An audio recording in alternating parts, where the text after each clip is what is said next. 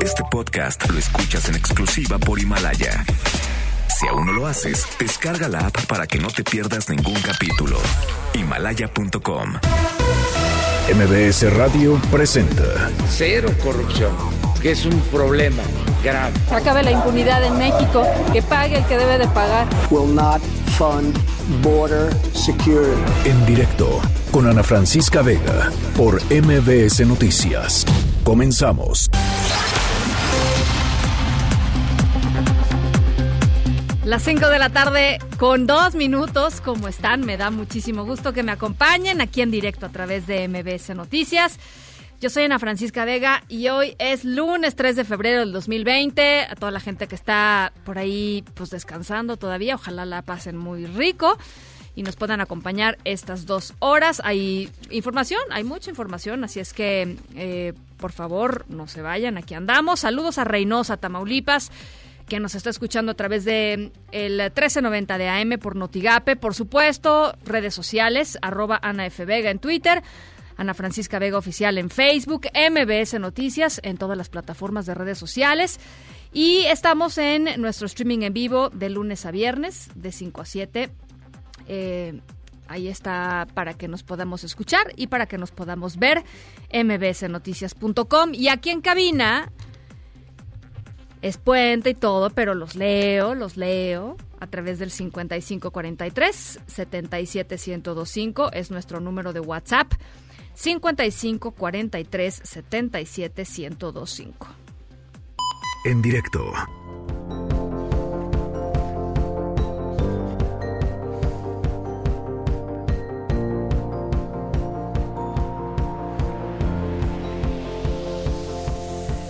It's a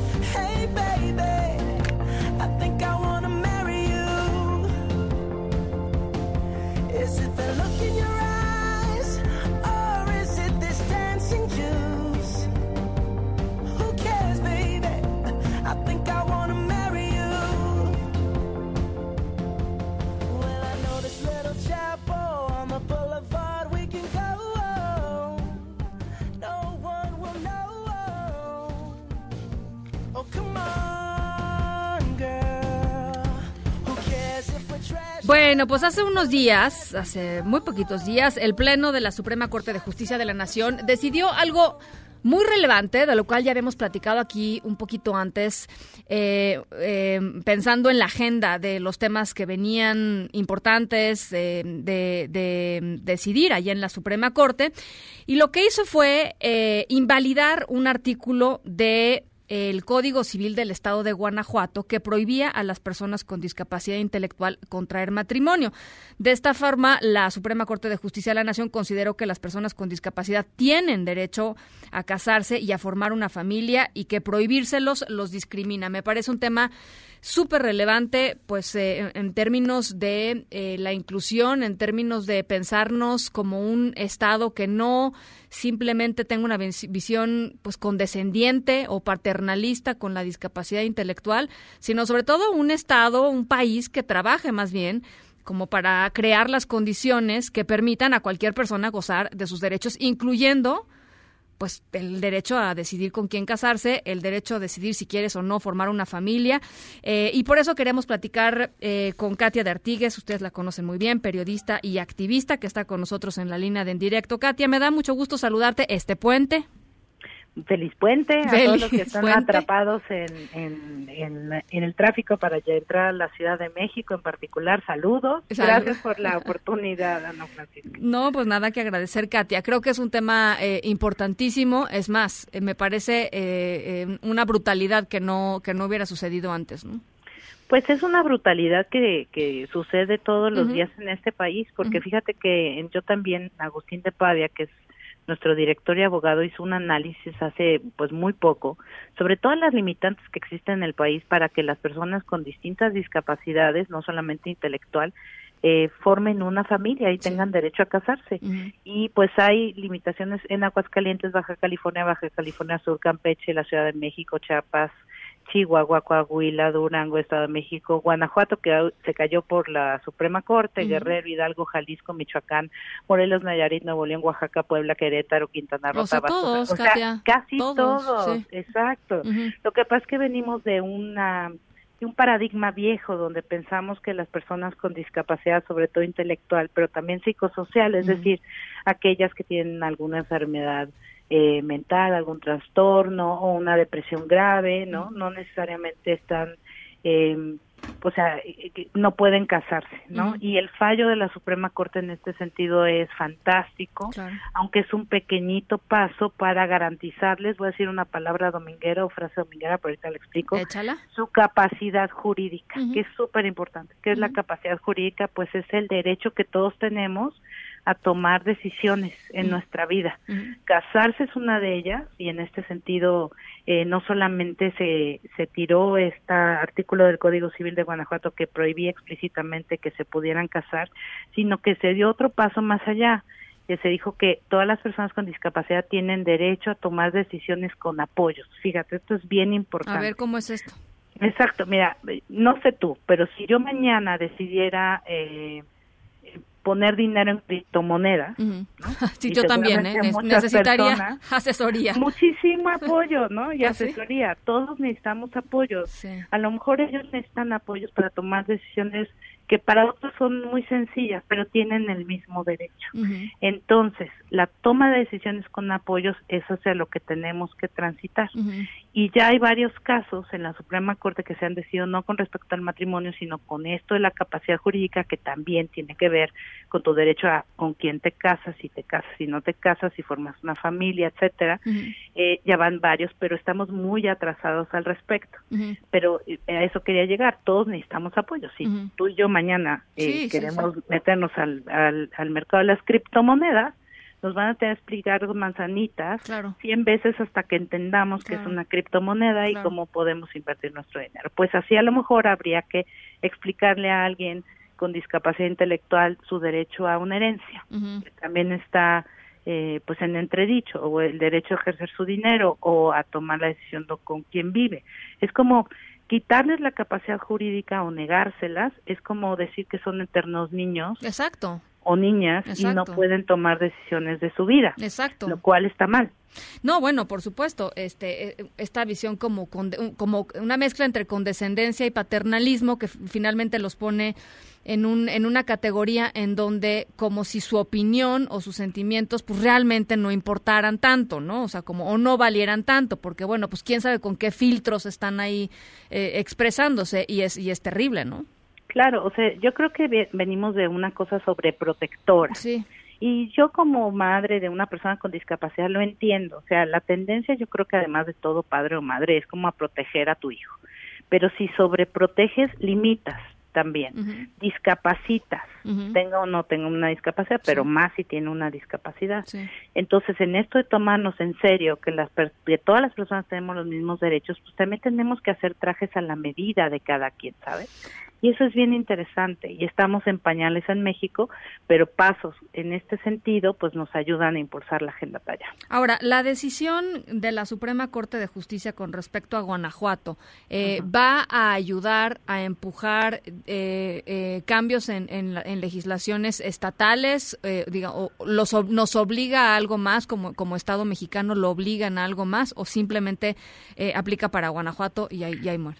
Pues mira, aplica en este en este caso para Guanajuato. En la Ciudad de México ya se dio un fallo de que se tiene que quitar la interdicción, que también es una es un término relacionado. Cuando tú llegas a la mayoría de edad, adquieres muchos más derechos a votar, a ser votado, a, a tomar alcohol, ¿no? Sí, a sí. decidir sobre muchas cosas, ¿no? Y, y las personas con discapacidad que llegan a la mayoría de edad pueden ser o adultos mayores que van perdiendo sus facultades mentales también pueden estar sujetos a lo que se llama un juicio de interdicción y eso significa como anularles toda capacidad de decidir. Ya por un fallo en la Suprema Corte en la Ciudad de México se tiene que hacer una ley que dé alternativas a la interdicción. Seguramente habrá personas que sí necesiten toda esa protección, ¿no? Sí. en casos de una persona en coma, por supuesto que todo el mundo tendrán que tomar decisiones por él, cosas así, o por ella, ¿no? Por la persona. pero pero tiene que de de nuevo ser un traje a la medida. Claro. Ahora, se tendrá que hacer de alguna manera en Guanajuato, pero como te leí esta larga lista Sí, con sí. respecto a, al derecho al matrimonio y demás, es algo que tiene que eh, o hacerse vía una ley general o una, una un cambio al Código Civil o se tiene que hacer estado por estado y se tiene que hacer porque pues porque México firmó una convención sobre los derechos de las personas con discapacidad desde hace más de 10 años en la que nos comprometimos a eliminar esta figura y respetar la capacidad jurídica de todas las personas. En ese sentido el fa- va el fallo en la Corte, ¿no? O sea, ellos con base en esta convención que México ya firmó, ratificó y dijo la vamos a cumplir, aunque sea pasito a pasito, poco a poco, ojalá le metamos el acelerador. Sí, no, bueno. Eh, pues sí, ¿no? Porque la verdad hay muchas cosas que se pueden mejorar y que están imitando vidas todos los días Ujú. y que nos conviene a todos pensar en un futuro también. Eh, pues tenemos que hacerlo. Es decir, el marco legal ya está. Ahora lo que hay que ver es cómo se hace, porque si no vamos a llenar de amparos, este, como en el caso un poco toda proporción guardada con la marihuana, ¿no? Que primero se hicieron cinco casos para jurisprudencia Exacto. y después se impulsó y seguimos impulsando que haya eh, el derecho a la cannabis medicinal y, y el uso adulto, etcétera, ¿no? Ese es el camino largo y pues ahorita estamos por el camino largo porque hay muchas reticencias y muchas resistencias que por un lado entiendo, pero por otro lado implica que también tenemos que dar un salto en lo social hacia entender a las personas con discapacidad de manera muy distinta. Y a conocer, ¿no, Katia? Porque muchas veces, o sea, porque preguntas puede haber, o sea, preguntas hay muchas, Claro, ¿no? Este, hay muchísimas. Y, y yo creo que en la medida en que se hagan esas preguntas y conozcamos de, de fondo, digamos, cómo se toman las decisiones, por qué y cuáles son las lógicas, pues vamos a entender mucho más. Por ejemplo, yo creo que una de las preguntas que, que eh, por lo menos yo me hago, la, la discapacidad intelectual pues tiene muchos rangos y tiene muchas expresiones y tiene muchos orígenes y tiene muchas consecuencias, ¿no? No puedes encajonar a una persona, Exacto. este, eh, eh, por ejemplo, ¿quién decide c- en qué momento una persona ya no es capaz de, de- de tomar una decisión, este, no sé, eh, es, es algo que posiblemente la gente que nos está escuchando también se, se ha puesto a pensar, ¿no? O, o, o en qué momento, eh, por ejemplo, decir, bueno, una persona con discapacidad intelectual se enamora y se casa, eh, ¿en qué momento se puede decidir si pueden vivir solos o no pueden vivir solos? En, en términos de protección personal, esas cosas creo que hay que hablarlas, Claro. platicarlas y también de adultos mayores, ¿no? O Y de sea, adultos la cantidad mayores. de demencia en el país es distinta, el. Alzheimer es la más común, pues llega un momento en que te, te lo preguntas con respecto a tu padre Claro, o tu madre o tu abuela, claro. ¿no? Pero aquí lo que hablamos, y esto es muy importante, es exactamente, no, no se trata de decir no a la interdicción o no a cualquier restricción a la capacidad jurídica, no, se tiene que hacer con base en la persona. Totalmente. Y eso también es lo difícil. Pues sí. O sea, es lo mejor, pero es lo difícil. Y Te es lo cuento costoso. rapidísimo, y sí, porque también implica un cambio en el chip de los de los jueces, de lo familiar, de las familias, de la sociedad en general, Sí. en fin, pero es lo que se tiene que hacer. Ricardo Adair sentó un presente muy importante hace pues más de 10 años, 11, un joven con síndrome de Asperger, es decir, un tipo con autismo, un tipo de autismo, este que sus padres lo interdictaron y él apeló esa interdicción para que se la quitaran. Pero decía, pero yo reconozco que hay cosas que, que yo necesito apoyos Claro. para tomar decisiones. Claro. Y entonces hizo una, un traje a la medida de Ricardo, que tardó muchísimo tiempo porque pues fue nuestro primer caso, Claro. ¿no? Pero así se, se tiene que hacer. No es lo mismo una persona que otra, una necesitará más apoyos en unas cosas, en otras no. Exacto. En fin, y eso se tiene que hacer. Pues me parece eh, importante lo que sucedió en Guanajuato. Me, me, me, uf, me, me- me- es un poco descorazonador la lista esta larga que nos estás, este, que nos dijiste al inicio del, del programa en términos de todas las restricciones al goce de las, de, la- de los derechos que, con las, de las personas con discapacidad intelectual que existen en México y por los cuales hay que echarle la lupa también, ¿no? Este, seguramente ha de haber eh, algunas, algunas barbaridades en esos, en esos códigos, en esas leyes. Hay muchísimas, pues todavía hay, hay palabras como eh, idiotismo, imbecilidad, Sí. empezando por ahí, ¿no? Sí. Y hasta, por ejemplo, que, que tú no te puedes casar si tienes una impotencia incurable para la cópula o eres estéril. ¿No? Es como del siglo XIX, Exacto, ¿no? Sí, totalmente, exacto, totalmente. sí. Bueno, pues ahí está, eh, Katia. Ojalá podamos seguir conversando sobre estos temas. Me parecen muy importantes y me parece eh, esencial, sobre todo, pues como te decía, eh, plantearnos estas preguntas y expresarlas. Creo que mientras más libremente se pueda hablar de estos temas, eh, mientras menos tabúes haya, este, mucho mejor para para para para la para la causa, por supuesto, y para hacer un, un mejor país, ¿no? Sí, y, y, y como tú dices, hay muchas dudas, por supuesto, seguramente, no sé, ahorita caerán algunos tweets de padres de familia preocupados, ¿no? Pero de nuevo, subrayo, no se trata de desproteger, Al revés. sino de buscar cómo se apoya a medida de cada quien la toma de decisiones de una persona, considerando que no puede ser igual Alan que Luca, que Ana que Katia, que Juanito que Pedrito. ¿no? Bueno, pues ahí está Katia de Artigues, ustedes la conocen muy bien, la pueden seguir en Twitter y este y también la asociación civil que ella y Bárbara Anderson, también periodista y amiga con quien hemos platicado aquí en el programa, fundaron hace ya un tiempo que se llama Yo también, que tiene un super newsletter todos los viernes que les recomiendo muchísimo. Ay, muchísimas gracias, Ana. Sí, Te mando un abrazo. también punto MX nos pueden leer y se, la suscripción es gratuita. Te mando un abrazo, Katia. Igualmente, bye bye. Noticias en directo. Al menos seis personas han resultado heridas por la caída de ramas y una barda aquí en la Ciudad de México. ¡Qué vientarrones! En 12 alcaldías se activó la alerta amarilla, las rachas de viento de 50 a 59 kilómetros por hora que pueden provocar, pues ya les decía, caída de lonas, caída de árboles, de ramas, eh, algunos objetos en caminos y carreteras también, daños a viviendas o edificios.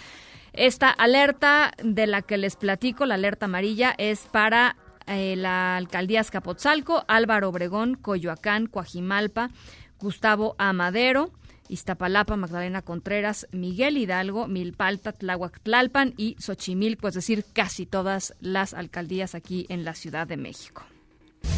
Y se intensificaron las acciones de resguardo para evitar un atentado en contra del único testigo en la fuga del operador financiero de eh, la organización de Joaquín El Chapo Guzmán y dos de sus cómplices ahí en el reclusorio sur la semana pasada. Se las platicamos aquí ampliamente. MBS Noticias tuvo acceso a las entrevistas realizadas a este testigo y tú tienes el reporte, Juan Carlos Alarcón. Te saludo con mucho gusto. ¿Cómo estás? Efectivamente, Ana Francisca, gracias. Eh, muy buenas tardes. El recluso Víctor Manuel Briceño Zavala, único testigo en la fuga del operador financiero de los hijos del Chapo Guzmán y sus dos cómplices del reclusorio sur, es eh, pieza clave en las investigaciones, por lo que se intensificaron acciones de resguardo para evitar un atentado en su contra. De acuerdo con informes del Gabinete de Seguridad, Briceño Zavala está preso desde el 9 de julio de 2005 y cumple una condena de 34 años y seis meses de cárcel. El juzgado 64 penal lo declaró culpable de los delitos de robo agravado, calificado y asociación delictuosa. La Fiscalía de Justicia de esta ciudad lo tiene como su principal testigo, puesto que es la persona que viajó en el vehículo de traslado, el Relámpago 162, el cual abordaron custodios y tres reos vestidos de negro la madrugada del miércoles anterior. MBS Noticias tuvo acceso a una entrevista realizada por autoridades a este personaje a su regreso al reclusorio sur del hospital Rubén Leñero. El sentenciado reveló que los tres criminales viajaron junto con él casi una hora a partir del momento en que cruzaron la aduana del Centro Varonil de Reinserción Psicosocial. Escuchemos. Porque si tú hablas, te voy a mandar a matar. Chelo. ¿Y cuánto te ofrecieron? 100 mil pesos me dijo él. Hace rato me dijiste 200, güey. No, él lo dijo. Agarra y me dice, mira, te voy a dar 100, 100 varos. Pero no te entiendo, o sea, no sé por qué o qué, no, no, no sé. Dice, bueno, bueno, bueno, te voy a dar 200. Pero no entiendo yo, o sea, no sé qué me estás hablando. Dice, te voy a dar 200 y ya. No te entiendo. Era cuando íbamos caminando aquí, me Sí, dijo sí, eso, sí, yo no lo entendí, o sea, yo no... Sí, te sacó aquí, te llevó allá, te subiste al vehículo, allá atrás, te subiste, se adelantaron, luego se echas de revés otra vez, se mete allá, y ahí fue donde suben estos sujetos. Sí. ¿Y qué te dijeron? Hola, ¿cómo estás? ¿Qué te No, saludaron? me saludaron. Nada ellos se quedaron así abajo. Yo nomás, después de que salimos, yo escuché que uno de ellos empezó a vomitar, ¿sí? De escupir. Y ya agarré yo entre mí y dije, uy, este ya se está mareando, pues eso que lo deje para mí, que nosotros no abordamos Carlos, o sea que no, ya ni yo. Y agarré, yo sí le dije así, ¿qué jefe? ¿Se siente mal? Y él me contestó así con una voz así como entrecortada, no sé. Ah, es que se me, se me este, revolvió el estómago. Así me contestó. Yo entre me dije, pues eso que lo deje para nosotros, que no estamos acostumbrados. Oye, ¿y a en dónde hacerlo". lo bajaron a su hijo, sabes? No había lugar, pero fue del tiempo como unos 50, 60 minutos saliendo de aquí. Casi llegando al hospital. Después de donde lo bajaron, ¿cuánto tiempo tardaron al hospital? Unos 10 minutos. Más, un poquito más. ¿No los bajaron hasta allá, hasta el hospital? No, ¿No? En el hospital no. Llegaste solo ya ahí. Llegué solo yo. Ya no saben ni la ruta. ¿Sabes qué? Le vamos a dar seguimiento al relámpago desde aquí. De la cámara de aquí. Sí. El interno dejó en claro que el ofrecimiento de 100 mil y luego 200 mil pesos no fue para los custodios, sino para él, para evitar que revelara pormenores de elevación. Ante esta situación, personal de la Fiscalía General de Justicia de la Ciudad de México entrevistó al recluso y expuso en audiencia realizada el sábado pasado su declaración como único testigo en la fuga de Víctor Manuel Félix Beltrán, Luis Fernando Mesa González y Yael Osuna Navarro, miembros del cártel de Sinaloa. Por esta acción, dicho testigo tiene permanente vigilancia y se extremaron las medidas de seguridad en su entorno, por lo que su estancia en el eh, prisión está bajo estricta confidencialidad. Los datos que aportó permitieron a la Fiscalía la práctica de exhaustivos peritajes en el citado penal, así como la revisión de cámaras de videovigilancia para documentar paso a paso el movimiento que siguieron custodios y sospechosos. Ana Francisca, el reporte que tengo. Gracias, Juan Carlos. Te agradezco mucho. Muy buenas tardes. Tanto el embajador de México en Francia, Juan Manuel Gómez Robledo, como la Secretaría de Salud informaron que los 10 mexicanos que llegaron ayer a ese país provenientes de Wuhan, China, están sanos, aunque por medidas precautorias van a permanecer sin excepción en cuarentena durante 14 días allá en Francia antes de volver a México. Hasta ahora, la cifra de muertos actualizada por el coronavirus asciende a 425. En total, hay casi 17.400 pacientes infectados por esta cepa de coronavirus. Eh, fuera de China, suman 153 casos confirmados en 23 países. Aquí en México hay varios casos de personas que están siendo monitoreadas para, eh, pues, para establecer si efectivamente tienen el virus o no. 29 becarios guanajuatenses que viajaban, eh, que estaban en China, ya regresaron al estado después de esta emergencia. El pasado sábado llegó un primer grupo de 18 estudiantes y ayer regresó otro con 11. Los estudiantes estuvieron en ciudades donde no se ha decretado alerta por el virus, pero van a realizar entonces su vida, digamos, normal, aunque serán monitoreados por eh, 14 días. Ya les platicaba hace un segundito. Se espera que mañana martes lleguen otros cuatro estudiantes y el miércoles 5 de febrero otros 19. En total, 52 personas estarían eh, pues llegando de China a México en, en estos días. Esto en Guanajuato y en Ciudad Juárez, 45 personas de origen eh, asiático, trabajadores de la industria maquiladora, fueron puestos en cuarentena por haber estado recientemente en Wuhan, la ciudad eh, epicentro de este brote.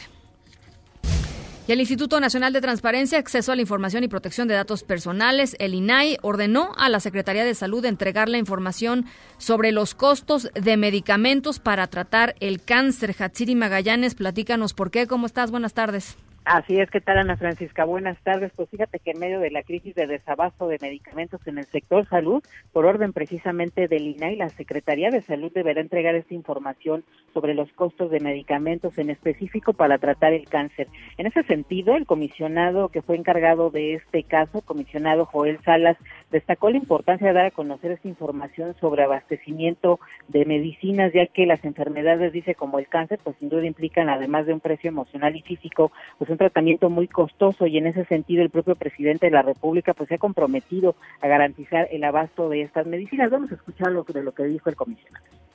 Es importante llamar la atención sobre el tema que nos presenta el recurso de revisión y la relación que tiene con otro que se ha visualizado últimamente por parte de los medios de comunicación.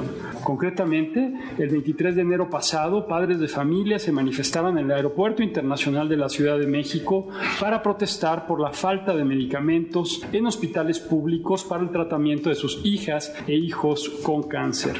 En alusión a esta controversia, el titular del Ejecutivo Ejecutivo Federal declaró, cito, no va a haber falta de medicamentos. No hay en el caso de los niños de cáncer y no va a haber nunca falta de medicamentos, aunque los tengamos que comprar en otros países del mundo, nunca van a faltar.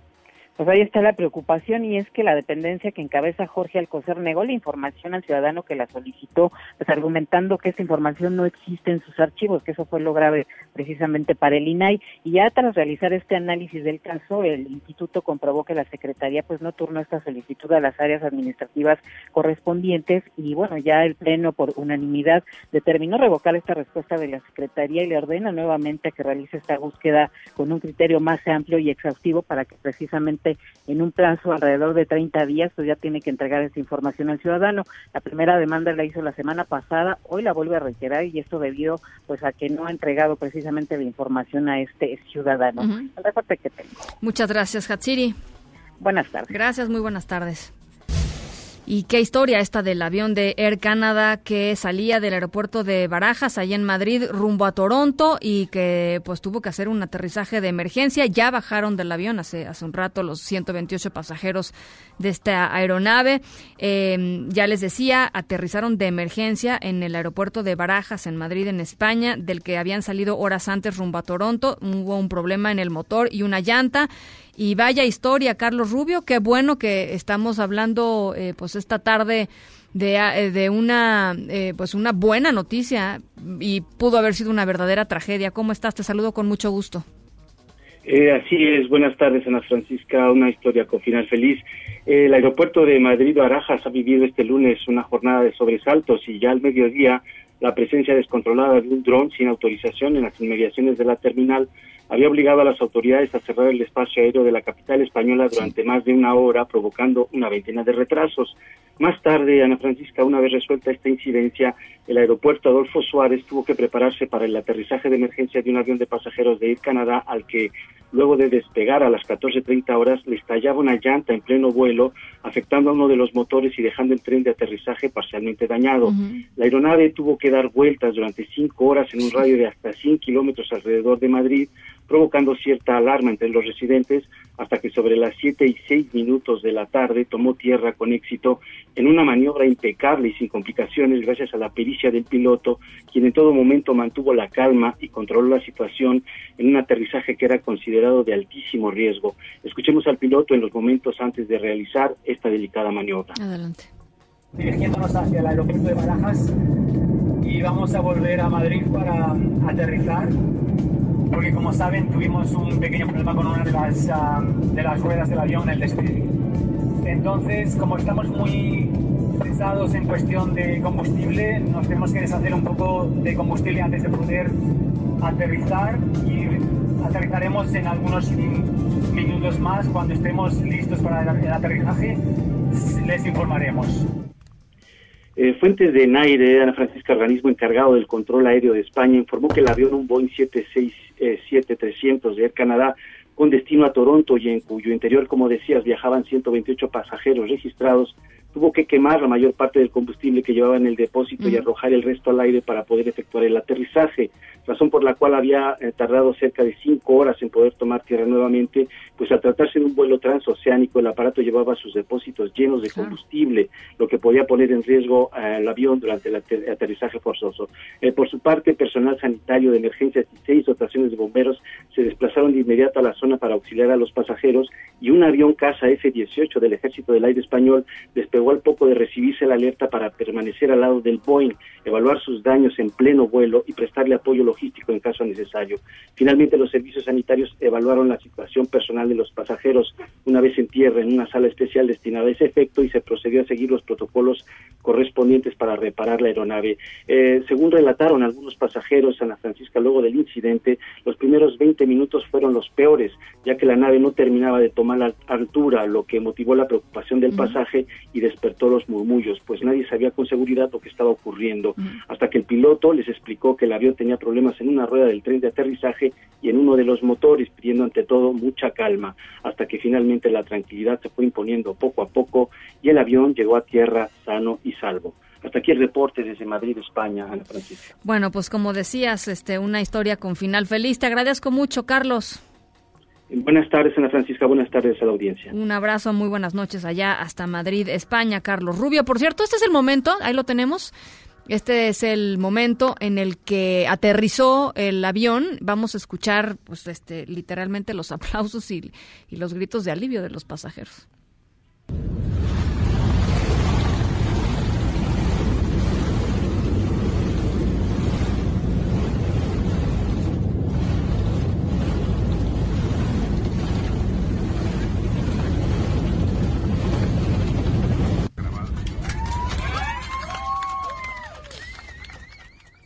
Bueno, ¿cómo no, no? ¿Cómo no vas a estar así después de cinco horas este, sobrevolando eh, Madrid tratando de, de, pues, de, gastar la, el mayor, la mayor cantidad de combustible posible para poder aterrizar con menos peligro del, del que aterrizaron? Bueno, pues ahí está esta, esta buena historia. Hoy, afortunadamente, no estamos platicando de ninguna de ninguna eh, desgracia que pudo haber sucedido. Son las 5 con 31, vamos a la pausa, regresamos.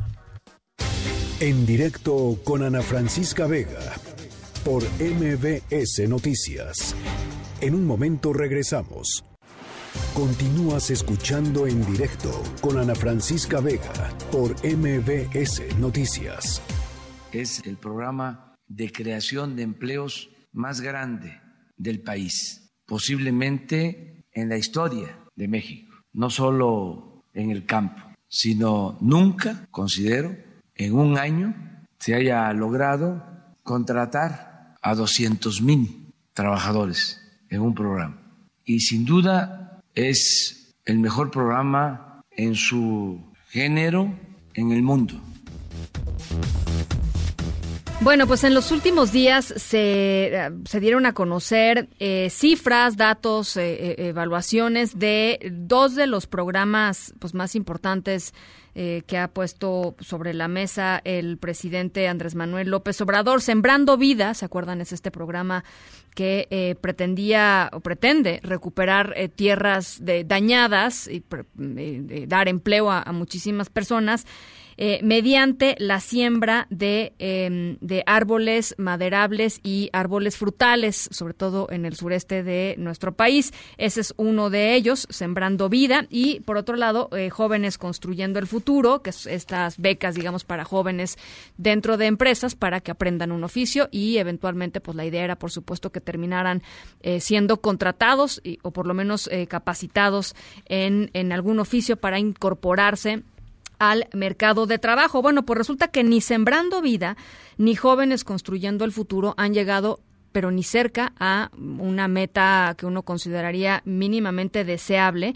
Eh, nada más para ponerles un ejemplo, el programa Sembrando Vida entregó apenas el 13.9% de los insumos previstos a los participantes del programa, porque pues la Secretaría del Bienestar no pudo conseguir las plantas que se tenían que conseguir para que efectivamente eh, pudieran llegar a la meta, que era eh, un total de 100 millones. entonces, pues nada más entregaron el 14% de eso. Y por el otro lado, en el de los jóvenes construyendo el futuro, eh, la tasa de contratación de estos jóvenes, eh, 919 mil becarios que fueron contratados el año pasado, perdón, fueron eh, se inscribieron a este programa, solamente fueron contratados un 2.2% de, de estos de estos chicos, lo cual es pues evidentemente muy muy bajo. Bueno, ¿qué significa esto? ¿Por qué no se están dando los resultados que tienen que darse?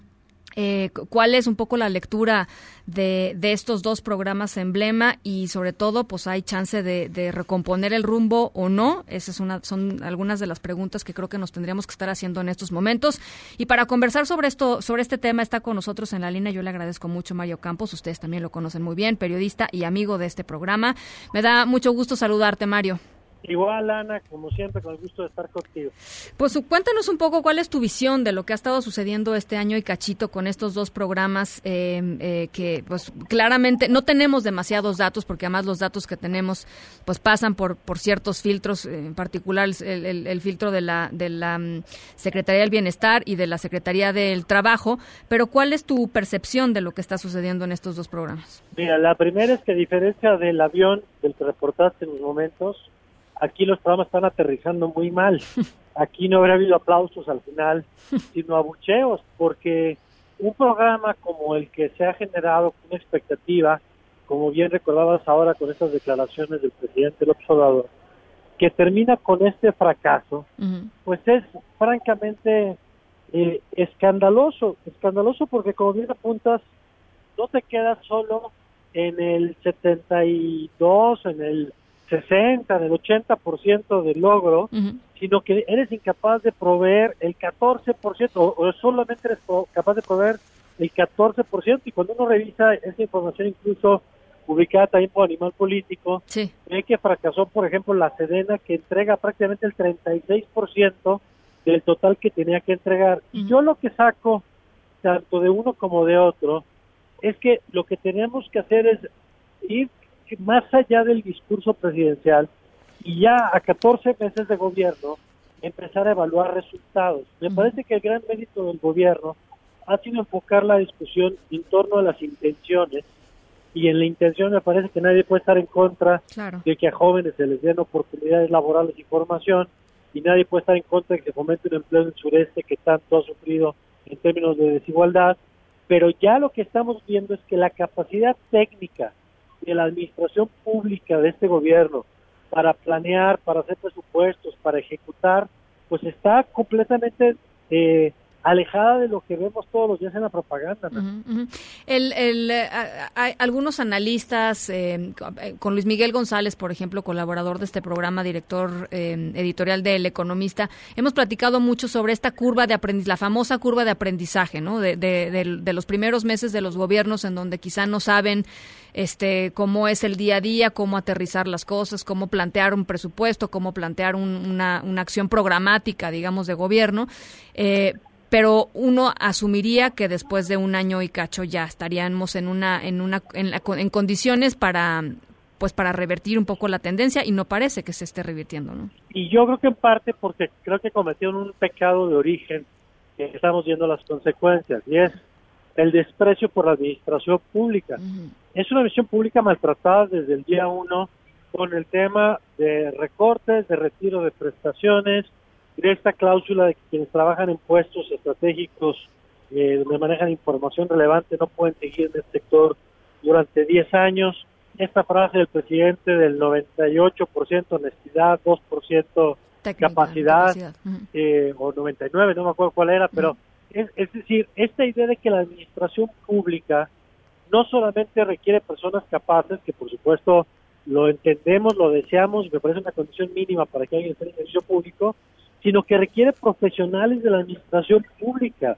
Y eso, en lugar de aprovecharse, digamos, y a partir de lo que se aprovecharía, ir corrigiendo y ir depurando, me parece que esta lógica de que todo lo que estaba y todos los que estaban no sabían y lo hacían mal, pues estamos viendo también las consecuencias.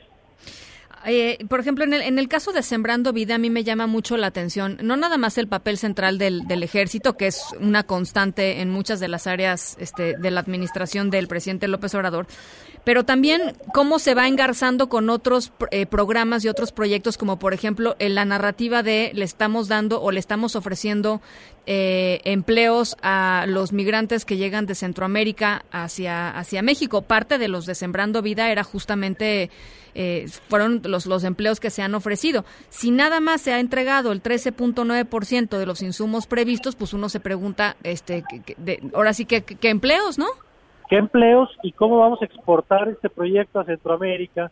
Porque no solamente era darles empleos acá, sino incluso exportarles con este financiamiento anunciado para que los propios países en Centroamérica pudieran desarrollar el modelo. Bueno, un modelo que en su primer año tiene el 14% de las plantas, que además hay que recordar que en estos temas, digo, yo no soy especialista, pero la, la cantidad de plantas que se siembra termina siendo mucho menor de las que viven. Claro. Así es normal, pues es, es, es parte de la complejidad de estos temas. Pero entonces, eso quiere decir que los resultados, ya cuando obtengamos más información, seguramente veremos que son todavía por debajo de lo estimado.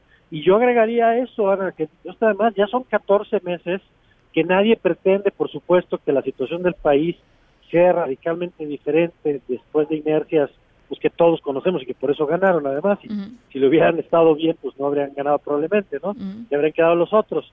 Pero en este programa por ejemplo pues me parece que no hay manera de echarle la culpa ni a Calderón ni al pasado ni a nadie más con respecto a por qué no se obtuvieron los resultados. Y yo insisto Para mí la gran lección de esto es, dejemos de revisar discursos y empecemos a ver resultados, dejemos de ver intenciones y empecemos a ver capacidad real de entrega de resultados.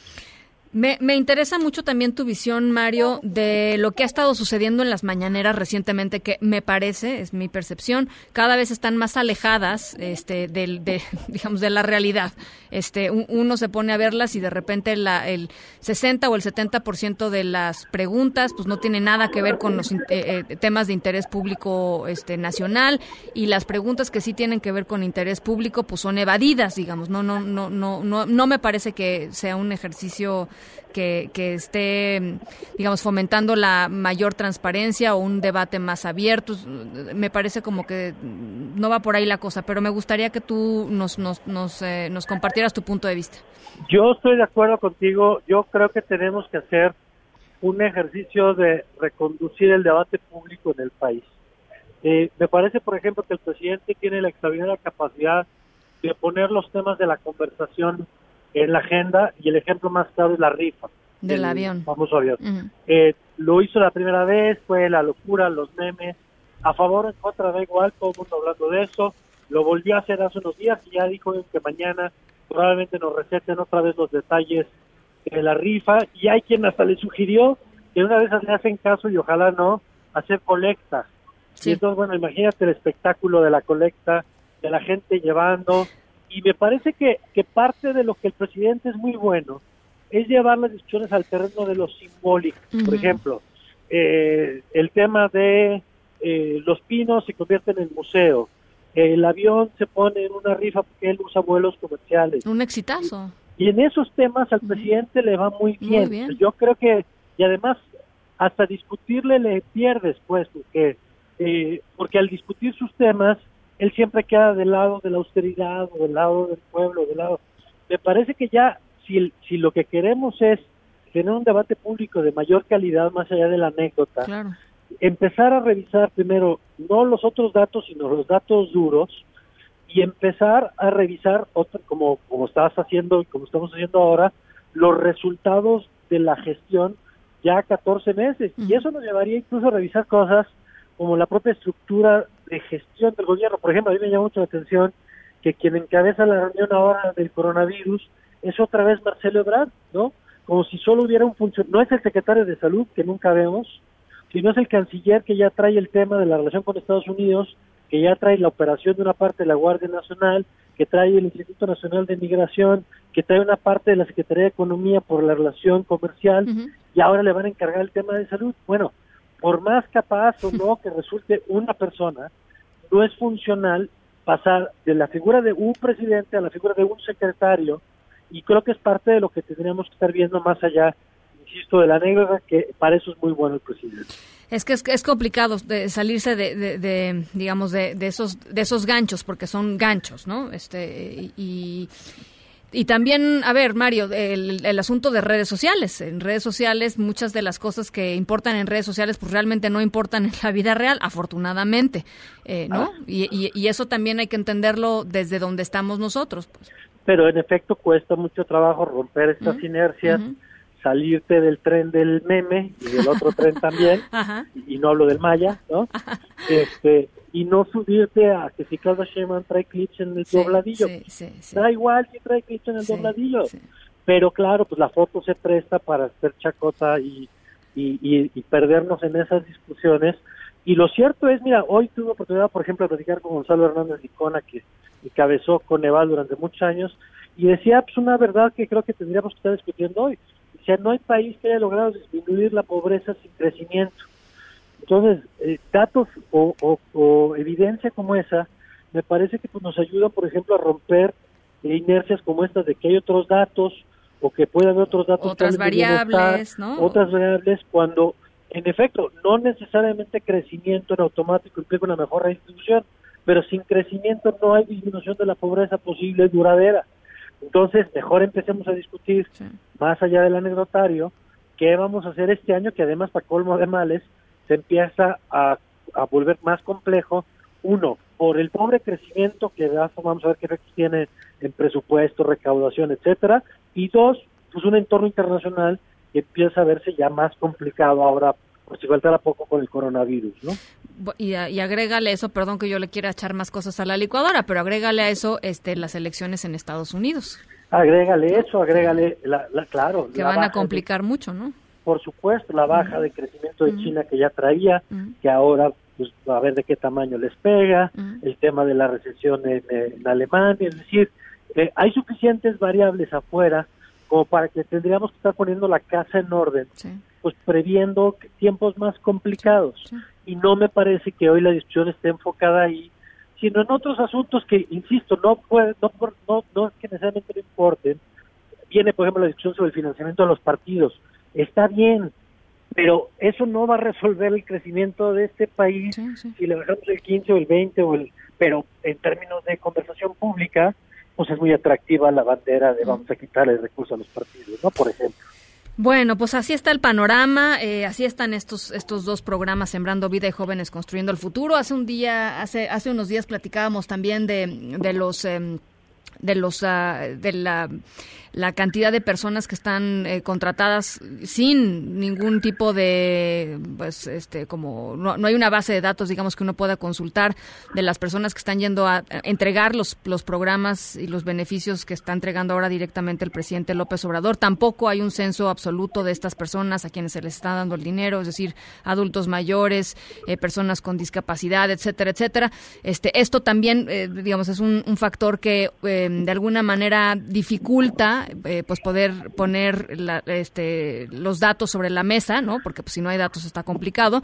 Pero pues bueno, este esfuerzos como el de Animal Político eh, que tratan de, digamos, poner cifras y números a, a- a cosas que están medio dispersas son esenciales para que podamos seguir discutiendo sobre la realidad, lo que está y pasando por en el eso país. por ejemplo la importancia de cuidar y arropar instituciones como el INEGI que nos dan datos o como Coneval que nos tiene que dar eh, eventualmente la evaluación de los programas del gobierno y ver justamente esto de si tienen o no tienen reglas ¿no? de operación, el impacto que están teniendo, esto que decía hace rato eh, que jóvenes construyendo el futuro, pues cómo no van a contratar solo el 2% si la economía decrece. Entonces que mientras Pues a sí. mí como empresa le paguen a los empleados, los pague el gobierno, Pues ahí los tienes. Claro, el día que ya lo tenga que pagar yo, pues, si, no hay- si la economía no crece, pues de dónde. totalmente. Este, entonces, sí me parece que estas batallas por los organismos que nos den información para la toma de decisiones es fundamental para que no quede todo en si me cae bien o me cae mal,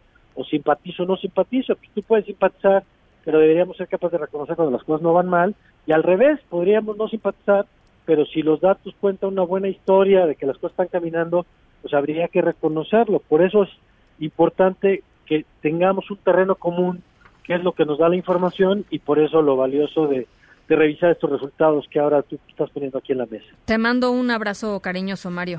Igual, Ana, con el gusto de siempre platicar contigo. Mario Campos, periodista, lo pueden seguir en Twitter, arroba Mario Campos. En directo.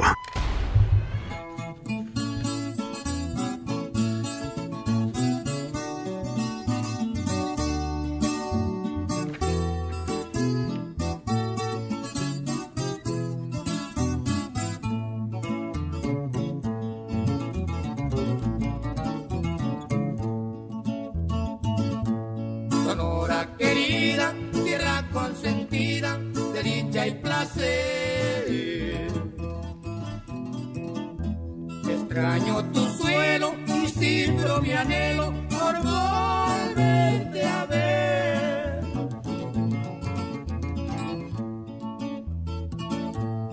Lindas mujeres que encienden quereres, son hembras de amor.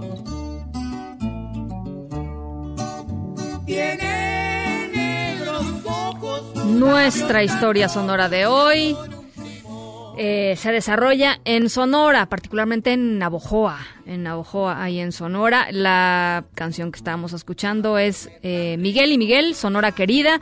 Y nuestra historia sonora de hoy tiene que ver con una buena acción, eh, algo que vale la pena contarles porque literalmente le cambiaron la vida a una persona y le aplaudimos desde aquí hasta allá a toda la gente de Navojoa. Ya les voy a platicar al ratito porque las 5 con 50. Vamos a la pausa y regresamos.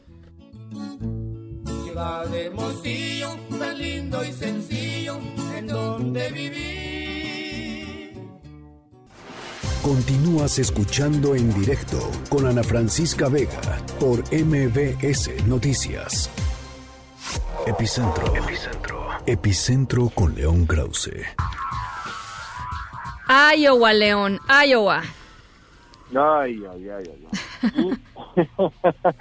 hoy comienzan, a- eh, ahora sí, las noches, hoy comienzan las carreras eh, rumbo a la candidatura demócrata por supuesto rumbo a la presidencia de Estados Unidos en el pequeño estado de Iowa, que representa apenas el 1% de la población total de Estados Unidos y de, de, de la población de Iowa solamente alrededor de 200 mil personas van a participar en este sistema rarísimo de asambleas llamado caucus, así que al final estamos todos en el planeta, francamente, dada la elección de la que se trata, siguiendo la decisión de 200 mil personas en un estado de 3 millones de habitantes. Así son las cosas, pero lo cierto es que del resultado dependen muchas cosas en eh, la carrera rumbo a la candidatura demócrata. Ahora, para la gente que nos está escuchando, de, de pronto el sistema electoral de Estados Unidos es, es, es- rarísimo y, y la verdad, este, sí es rarísimo, ¿no? Hay que decirlo, eh, porque cada estado tiene sus propias reglas, este, hay, hay, hay pues, prácticamente autonomía en términos de la definición de las reglas del juego, no nada más para nominar a los candidatos, sino después, por supuesto, para las elecciones. Pero Iowa, digamos, para, para ser nominado candidato demócrata a la presidencia de Estados Unidos tienes que conseguir 1.900 delegados, ¿no? Iowa solamente eh, representa 41 delegados de estos 1.900, o sea, chiquititito. ¿Por qué importa tanto, León? Porque es el primero, eh, esa es la única respuesta, eh, porque es el primero y entonces eh, eh, es como el banderazo de, de salida y eh, en, en el fondo es absurdo porque es como medir, digamos, quién gana los primeros eh, 75 metros de un maratón de 42 Sí, kilómetros, sí. ¿cierto? Pero eh, dado el sistema estadounidense, que comienza con este estado minúsculo, y luego se mueve a otro estado pequeñito, New Hampshire, dentro de unos días, y luego de allá Nevada y demás, hasta que en el supermartes a principios de marzo votan 14 estados. En ese sistema, tradicionalmente, el, el ganador del pequeñísimo estado de Iowa, bueno, recibe mucha cobertura y demás, eh, y, y puede ser eh, definitivo. Le pasó a Barack Obama, que antes de, de- Iowa era pues un candidato profundamente improbable, gana Iowa, da la sorpresa, y a partir de ahí, pues eh, de una u otra manera, eh, se, se permanece como puntero, se consolida eventualmente, y bueno, ya sabemos lo que pasa con él, así que de ahí la importancia del estado de Iowa. Ahora, estaba leyendo hace rato que, bueno, lo- lo- los dos, digamos, que están este, peleándose a Iowa seriamente, ¿no? Por lo menos es lo que dicen las encuestas, encuestas hasta ahorita. Puede ser, puede, puede haber sorpresas, pero son eh, Bernie Sanders y, eh, y Joe Biden, ¿no? El ex, el ex eh, vicepresidente de Estados Unidos.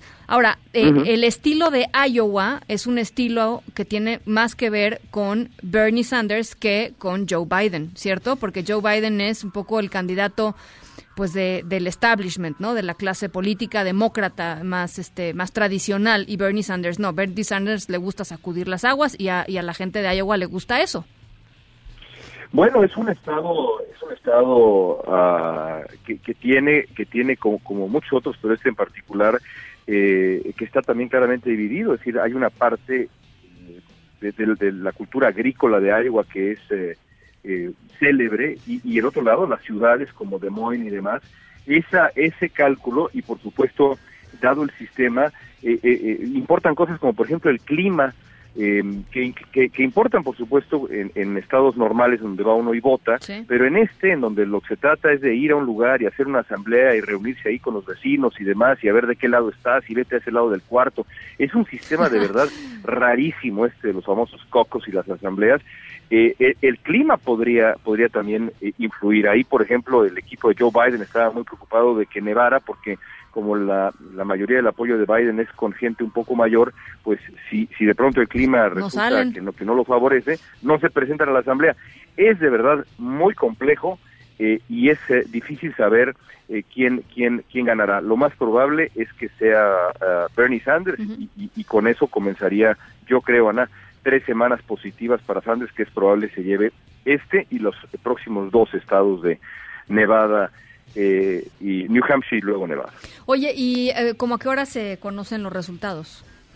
Dentro de una hora y media conoceremos los primeros eh, los primeros Sondeos. resultados, un poquito menos ya, ya, ya son eh, acá las cuatro, a las cinco de la tarde tiempo del Pacífico, que es donde estoy yo, conoceremos los, los primeros resultados y seguramente será también muy apretado, así que no es imposible que de pronto un candidato diga, bueno, gané yo, pero no gané yo.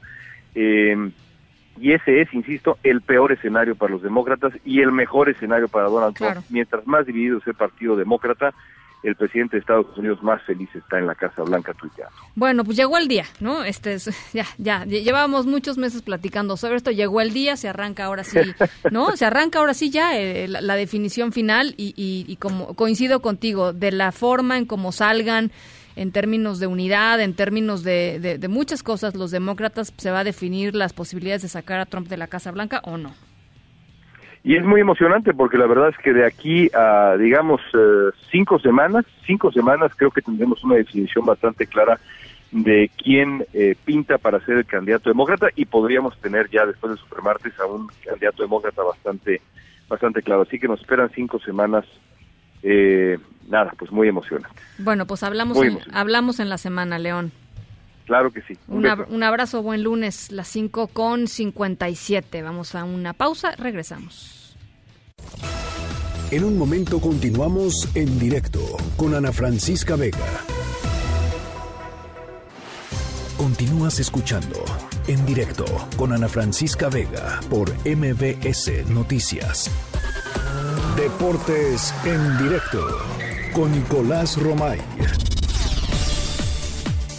Nico Romay, ¿cómo estás? Buen lunes. Bien, Ana, con el gusto de saludarte a ti y a toda tu audiencia después de un gran fin de semana, especialmente un super domingo en donde tuvimos el partido más esperado de la NFL definitivamente, un partido que me parece que estuvo a la altura de las expectativas que se había generado en el encuentro, si bien las casas de apuesta durante toda esta semana y la pasada estuvieron diciendo que un punto de diferencia máximo entre Kansas City, creo que sí fue el reflejo, ¿no? Al medio tiempo irse 10 a 10 empatado el partido entre los 49 de San Francisco y los jefes de Kansas City nos dio el indicativo de que iba a ser un encuentro parejo, el tercer cuarto todo para los 49 de San Francisco y la magia llegó en el último cuarto, ¿no? Con un coreback joven, pero que actuaba como si llevara 40 años en la NFL. Lo que hizo Mahomes de 24 años es para quitarse el sombrero porque nunca se desesperó, nunca se puso nervioso, siempre contemple con tranquilidad, le da la vuelta al partido y logra el Super Bowl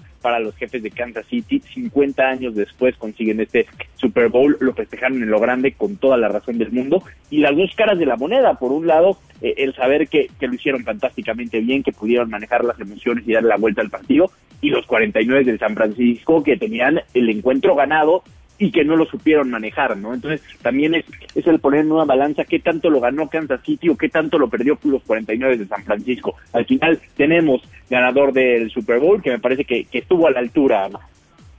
A mí me gustó mucho eh, y creo que a mí me sorprendió además también mucho porque ¿cuántos pases interceptados tuvo Kansas? Dos, ¿no? Dos nada más, sí. Me parecen muchísimos, ¿no? Para, digamos, para, para un supertazón, o sea, son dos errores graves, porque además eh, creo que uno de ellos terminó en, en anotación de San Francisco, es decir, sí, sí estaba como muy descontrolado Kansas al inicio, y de pronto, pues, este, empezó la defensiva de Kansas a, a- a po- a ponerse abusada y, y terminó dándole la voltereta, este, impresionante. Sí, la verdad es que fue eso, ¿no? Una voltereta increíble, que aparte Kansas traía la tónica de darle vuelta al partido desde fase regular hasta en postemporada, ¿no? Kansas era un equipo que sabía manejar desventajas y darle la vuelta, y bueno, lo demuestran así, ya están de, de regreso en casa, los jefes de Kansas City ya están de regreso en Kansas para celebrar con su gente, para vivir todo lo que eh, tienen que vivir y festejar, e incluso la- las declaraciones del técnico de Andy Reid llaman mucho la atención porque dice todo empezó en México. Recordar que Kansas City estuvo en el partido del Estadio Sí, Azteca, sí, ¿no? sí, sí, sí, Entonces, todo empezó en México, de alguna manera sirvió de algo, ¿no? Y Mahomes, el MVP, fue a Disneylandia, como es la costumbre de, de los MVP de, de, de cada Super Bowl, y feliz, 24 años de edad, toda la carrera por delante, y, y ya ganando un Super Bowl. Fíjate que eh, es histórico porque nunca un coreback había sido campeón de- del Super Bowl a esa edad y también MVP, ¿no? Entonces, eh, increíble lo que logra Mahomes y eh, entendemos que también el Super Bowl no solamente es lo que pasa dentro del terreno de juego, sino también lo del medio tiempo, Ana, que ya lleva años siendo una tradición y que también generando muchísima expectativa. Eh, lo hizo Shakira, lo hizo Jennifer López, me parece que estuvieron a la altura también de toda la expectativa que generaron con un orgullo tremendo. Es un show increíble, Ana, Sí. porque en, en tan poquito tiempo hacen tantas cosas. Sea, es increíble la cantidad de canciones que cantan y después el show que montan. No, o sea, los no, cambios no, de genial. vestuario, los bailarines, todo lo, lo hacen en 25 minutos de locura.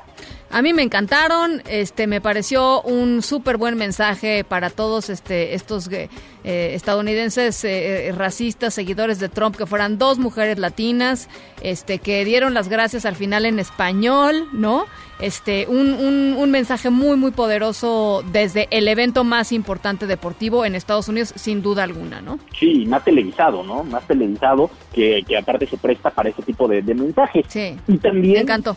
El que, el que se coló también fue de Tom Brady, ¿eh? Que junto con una marca ahí metieron un anuncio en donde eh, ya confirman que se quedan los Patriotas. Dice, yo no me voy a ningún lado. Pero bueno, es también lo que tiene el Super Bowl, una plataforma para que también el que quiera anunciar algo lo anuncie. Y así lo hizo Tom Brady. Así que el Super Domingo cumplió con las expectativas. me gustó. Ana, no fue lo único que tuvimos en deportes, también el ah, abierto de Australia terminó, Novak Djokovic consigue la victoria después de derrotar a Tiem y con esto regresa al número uno en el ranking de la ATP, increíble porque en los últimos años ha habido un dominio brutal tanto de Novak Djokovic como de Rafael Nadal como de Roger Federer, se ha cambiado el número uno del mundo y ahora eh, Novak Djokovic se lo arrebata a Rafael Nadal, sabía Nadal que si Djokovic ganaba el abierto de Australia le iba a quitar el puesto y así fue, pero bueno, sí, ahí, ¿no? Es Novak Djokovic número uno, Rafael Nadal número dos y el número tres es Roger Federer. Así que tres monstruos del tenis que han dominado las últimas dos décadas.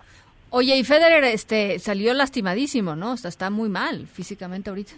A ver, Federer ya, ya no es lo mismo, evidentemente los años van pasando para todos, quedó eliminado y no metió ni las manos, la realidad es que Novak Djokovic le pasó por encima a Roger Federer y sí se va acercando ya el momento de decir adiós y creo que es súper consciente Roger Federer, pero lo quiere, quiere hacer una, una despedida dulce, eh, tiene muy en mente los Juegos Olímpicos de Tokio, quiere ir, en Río no pudo estar por lesión y quiere estar en Tokio, entonces yo creo que se va a preparar estos meses que quedan para, para llegar bien a Tokio, para despedirse bien eh, y seleccionando mucho las competencias en las que quiere estar. Bueno, pues eh, se- se- será un momento histórico cuando, cuando bueno. Federer anuncie su, su, su retiro. ¿Algo más, Nico? Más que histórico, Ana, en la Liga MX perdió el América contra Juárez, empataron las Chivas contra San Luis, Toluca le sacó un empate a la Cruz Azul al minuto 90. Cuando piensas que a Cruz Azul ya no le pueden pasar cosas así, le siguen pasando cosas así. A Cruz Azul 90 le sacan el empate y la jornada se va a reactivar el día de mañana. Puebla contra América, el partido pendiente que no habían jugado en la jornada 1. Y después vamos a tener fútbol miércoles con el partido también de Necaxa contra Monterrey. Jueves, porque arranca la jornada en jueves, así que vamos a tener fútbol a partir de mañana hasta el domingo. Buenísimo. Gracias, Nico. Gracias a ti, Ana. Saludos. Linda semana. Gracias. Igual. Las seis con siete. En directo.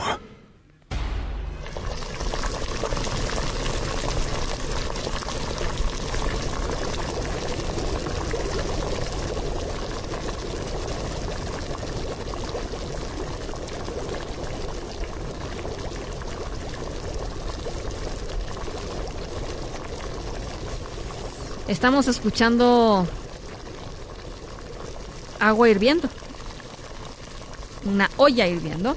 Em, porque nuestra historia sonora de hoy tiene que ver con algo que, híjole, perdón, no, no les quiero antojar, o sea, igual ustedes están de puente, están relajados, pueden salir a buscar a ver si hay uno por ahí. Generalmente están en las esquinas, en las calles de nuestro, de nuestro país. En cada región, eso sí, lo preparan, digamos, con sus, con sus cositas particulares, pero pues a todos nos encantan, ¿a poco no? Un elotito, un esquite. Uy, qué cosa más deliciosa. Bueno, pues allá en Sonora, en Navojoa, les decía, ahí es nuestra historia sonora de hoy. eh, más que, más que, digamos, el elote en sí mismo o, o los esquites, quien hizo que la gente saliera a la calle fue un vendedor. Al ratito les platico por qué. Vamos a la pausa, regresamos.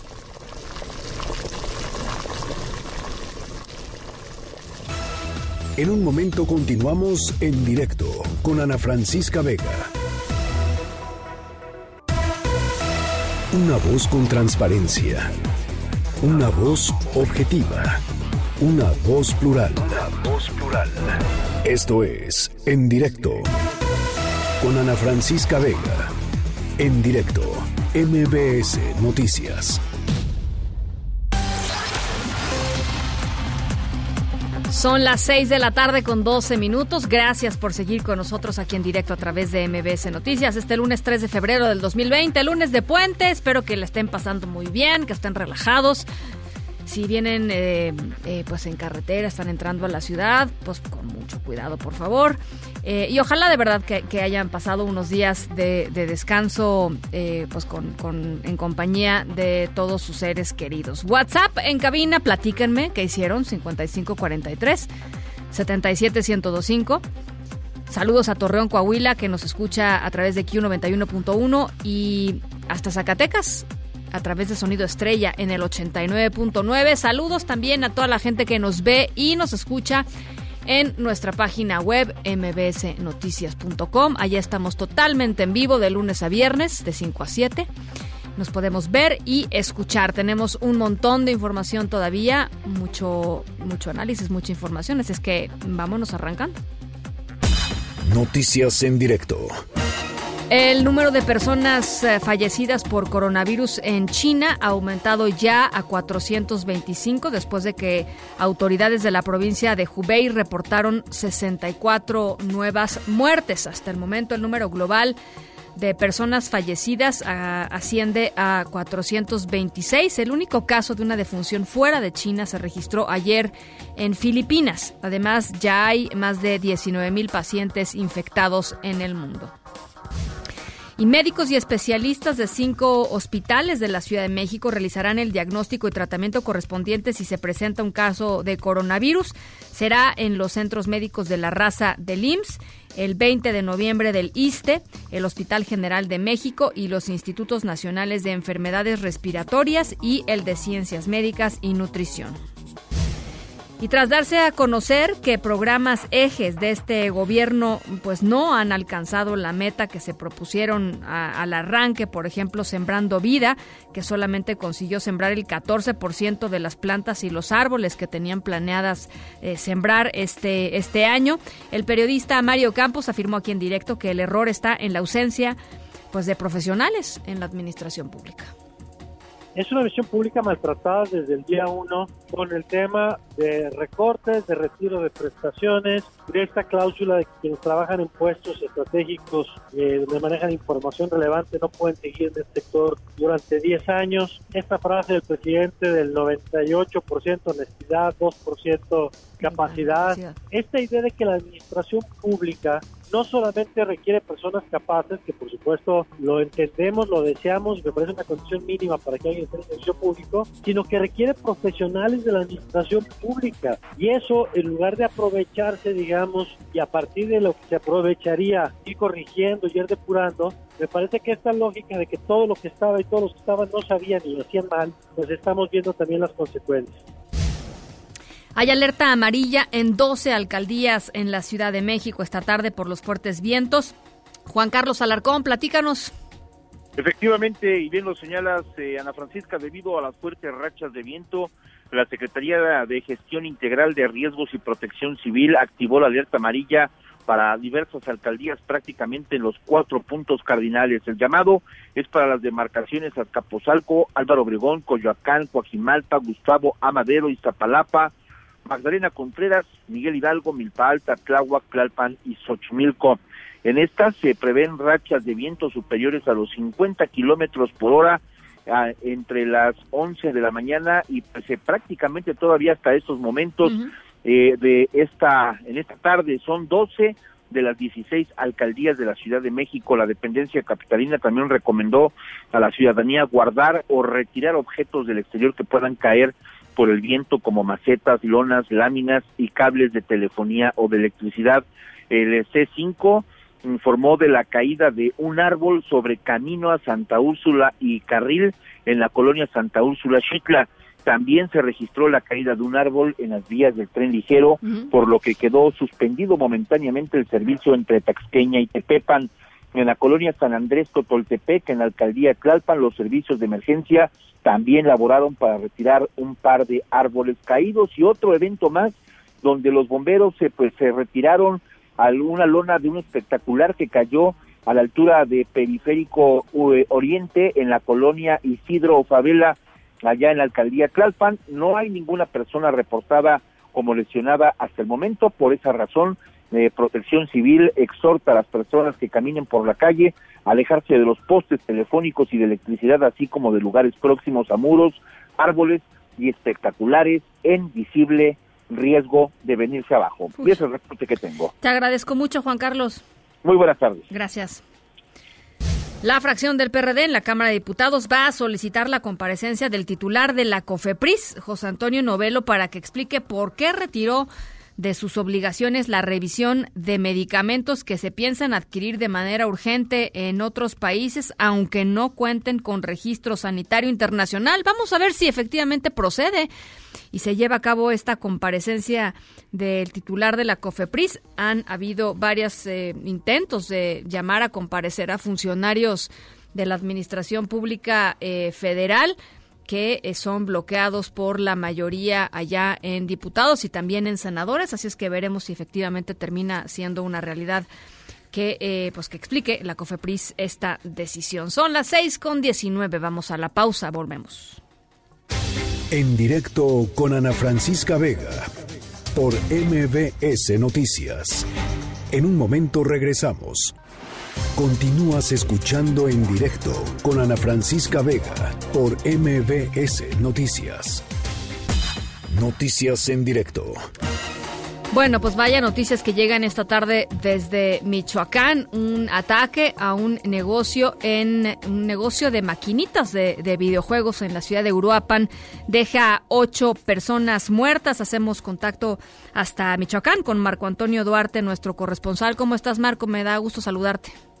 Hola, ¿qué tal Ana Francisca? Te saludo con mucho gusto, al igual que a nuestro apreciable auditorio. Efectivamente, como tú bien lo acabas de comentar, lamentablemente al menos ocho personas fueron asesinadas a balazos, entre ellas dos niños, al ser atacadas a balazos por un comando armado irrumpió en un local de videojuegos eh, conocido como mm, Maquinitas Tragamonedas, esto en la colonia La Magdalena, en el municipio de Uruapan. Este ataque, Ana, ocurrió alrededor de las 3 de la tarde con 40 minutos, cuando el comando armado con rifles de asalto irrumpió en el local de maquinitas ubicado en la calle Josefa Ortiz de Domínguez. En este sitio, la Fiscalía General del Estado ha confirmado la muerte de ocho hombres, entre ellos los dos menores de edad, y así como una novena persona que resultó herida. Cabe mencionar, Ana, que apenas el domingo autoridades encontraron una narcofosa con 11 cadáveres en la colonia Río Florido, en la localidad de Zumpimito. Ujú. Además, hay que recordar que el pasado viernes, también ahí en Uruapan, pero en la zona centro, fue detenido Luis Felipe Ayala Barragán, alias El Bocho, quien con tan solo 19 años de edad ya fungía como presunto jefe de plaza del cártel Jalisco Nueva Generación y que eh, cabe mencionar la fiscalía lo ha relacionado con el asesinato de 19 personas cuyos cuerpos fueron colgados y esparcidos en diferentes vialidades de Uruapan el pasado 8 de agosto del 2019. Ana Francisca, bueno, este es el panorama violento de hoy aquí en Michoacán. Oye, Marco, nada más preguntarte, ¿los dos menores cuántos años tenían?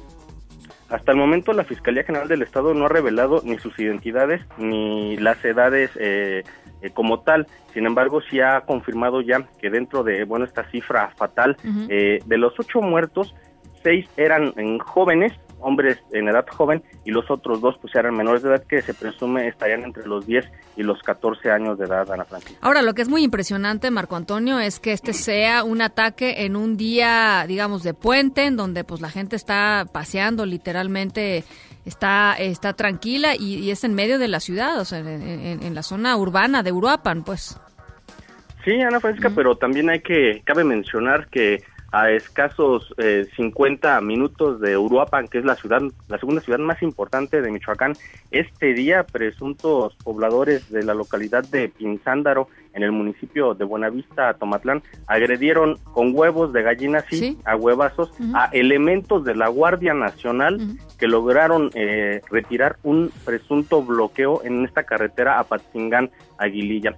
Los elementos de la Guardia Nacional tuvieron que retirarse para evitar una confrontación mayor con estos pobladores que al parecer serían obligados por personas eh, que son miembros del crimen organizado, Ana Francia. Bien, eh, Marco Antonio, pues ese es la, la- la- el panorama, como tú dices, en términos de la violencia allá en el estado de Michoacán. Y otro de los casos que, por supuesto, ha llamado muchísimo la atención es el de Raúl Hernández, guía de turistas del Santuario de la Mariposa Monarca en Michoacán, del Santuario del Rosario que fue eh, localizado muerto eh, el pasado sábado a cinco días de ser reportado como desaparecido y hay que recordar, a ver, pues no- uno no puede sino hacer una pues una asociación ahí con la, la otra muerte y la otra desaparición desde el 13 de enero que había desaparecido eh, Homero Gómez, el administrador del, del propio santuario El Rosario, después apareció muerto y todavía no se sabe, no, no, no ha dicho la fiscalía si, si, si, si murió, digamos, por, por causas de un accidente o si Homero Gómez fue asesinado. Pero platícanos qué sucedió con, con el- este guía de turistas, Raúl Hernández. Bueno, en este caso que, como tú bien lo comentas, es necesario relacionar por la cercanía que mantenía tanto Raúl Hernández con, con Homero Gómez. Esta mañana el gobernador de Michoacán, Silvano Aureoles, ha pedido no especular sobre las causas de ambas muertes de estos dos protectores de la mariposa monarca. Esto al considerar que desde su particular punto de vista ambos casos no tienen ninguna relación entre sí. También el ¿Con qué mandatario evidencia, michoacano- perdón, con qué evidencia dice esto, Marco? ¿La Eh, fiscalía dijo algo ya? La fiscalía hasta el momento solo ha informado que continúa con las investigaciones del caso y lo último que ha informado del, del tema de Homero Gómez es que él murió, eh, hay que recordar, asfixiado, eh, sumergido en una olla agrícola, pero previo al deceso sufrió también un traumatismo craneoencefálico, eh, al parecer provocado, sin embargo hasta el momento no, ha- no se ha confirmado esta versión, que bueno, que apuntaría a que este activista pudo haber sido asesinado. Aquí lo curioso es que dos días después de que aparece el cuerpo de Homero Gómez, pues bueno, también es encontrado sin vida este su compañero Hernández, Raúl Hernández, claro. quien presenta golpes contusos en diversas partes del cuerpo y una herida cortante en la cabeza. El cadáver de Raúl Hernández fue encontrado en la misma zona del Rosario, el principal santuario de la mariposa monarca. Es decir, eh, eh, hay un halo de dudas en Sí. estos dos casos. Si quieres, escuchamos algo que dijo el gobernador Silvano Orioles esta mañana. Adelante. Yo digo que no especulemos, porque luego tenemos nuestra mente es muy ágil y a veces nos gana el morbo y entonces empezamos a especular. Dejemos el tema en manos de la instancia correspondiente. Entiendo que nada tiene que ver un hecho con otro por las circunstancias en las que se dieron. Pues es así lo que comentó esta mañana en la residencia oficial el gobernador Silvano Orioles, que bueno, sin embargo, no solo tiene que atender estos temas, sino también en la ola de violencia que priva la entidad y por si fuera poco, bueno, el parto que tuvo una mujer indígena ayer en el Hospital Regional de los Reyes, que tuvo que aliviarse en el piso del Hospital Regional de, de ese municipio, Ana Francisca. Bueno, pues sí, muy complicada la agenda allá en, en Michoacán. Te agradezco mucho, Marco, este, este, este amplio y puntual reporte. Gracias. Seguiremos al pendiente. Muy buena tarde. Un abrazo, gracias. En directo con Ana Francisca Vega. Bueno, pues hacemos contacto, platicamos hace algunos días con Amado Gómez González, hermano de Homero Gómez, el administrador del santuario El Rosario de la Mariposa Monarca. Amado, te agradezco mucho que nos tomes la llamada nuevamente. ¿Cómo estás? ¿Qué tal, Ana Francisca? Buenas tardes, muchas gracias. Pues este, aquí tratando de, de, de recuperarnos, de, de tratar, tratando de, seguir la vida, ¿no? De mirar hacia el frente. ¿Qué, qué opinas de, de- del hallazgo de- del cuerpo de Raúl Hernández? Pues mira, ahorita yo he, he- he salido poco, hemos tenido poco roce con la sociedad y lo que ha sucedido alrededor. Hemos tratado de estar con la familia, pero sin embargo, este, la noticia sí nos llegó. Claro. Este, y, y, pues en realidad eh, eh, la sociedad, todo el ejido, todo, todo, todo aquí, la, la, la comunidad está muy, muy asustada, ¿no? Ujú. Por lo- estos dos acontecimientos. Eh, No sabemos en realidad cuál es este el móvil del caso también de, de, de, de Raúl. Sin embargo, este nosotros aquí estamos este tratando de ver la manera de cómo protegernos porque pues pasó esto de mi hermano que este en realidad este Yo no había tenido la oportunidad de analizar eh, los resultados de la necropsia, pero ahora que lo he estado checando, pues he visto que mi hermano fue asesinado, mi hermano no, no se golpeó ni fue un accidente. Mi hermano antes de, de que lo tiraran al pozo fue golpeado brutalmente, que fue lo que le provocó la, la muerte. Posteriormente lo ingresaron al pozo. Entonces, este, estos dos acontecimientos, este, sí, como que nos tienen muy asustados y estamos viendo la manera de organizar para pedir protección y incluso se está hablando ya de formar este un grupo de autodefensas aquí mismo en la zona. ¿Qué, qué les dice, a ver, Amado, vam- vamos por partes, qué les dice el hecho de que la Fiscalía del Estado no salga a decir que, eh, que Homero fue asesinado? Es decir, que deje esta pues interrogante ahí, eh, esta, esta parte inconclusa eh, eh, de, la, de la narrativa. ¿Qué, ¿Qué les dice a ustedes esto? Mira, te, voy a ser sincero, yo desde que me entregaron el cuerpo de mi hermano nos dedicamos este pues a tratar de eh, eh, darle cristiana sepultura y estar este con la familia. No he estado muy al tanto de las noticias que ha dado el, el- el- la, la fiscalía, pero sin embargo pues tenemos que decir las cosas como son y y, y en dado este dado lo- lo- la situación pues también en su momento tenemos que exigirle al fiscal, las autoridades que, que den la información como tal porque pues si eh, se comprueba con las investigaciones y con el resultado de la necropsia que, que fue asesinado, pues se tiene que hacer la investigación correspondiente para que no tenga, no quede impune. Eh, te digo, no hemos estado muy al tanto, pero, pero en su momento, cuando ya le este, tengamos más tranquilidad, vamos a, a, a hablar con las autoridades para, para checar eso, ¿no?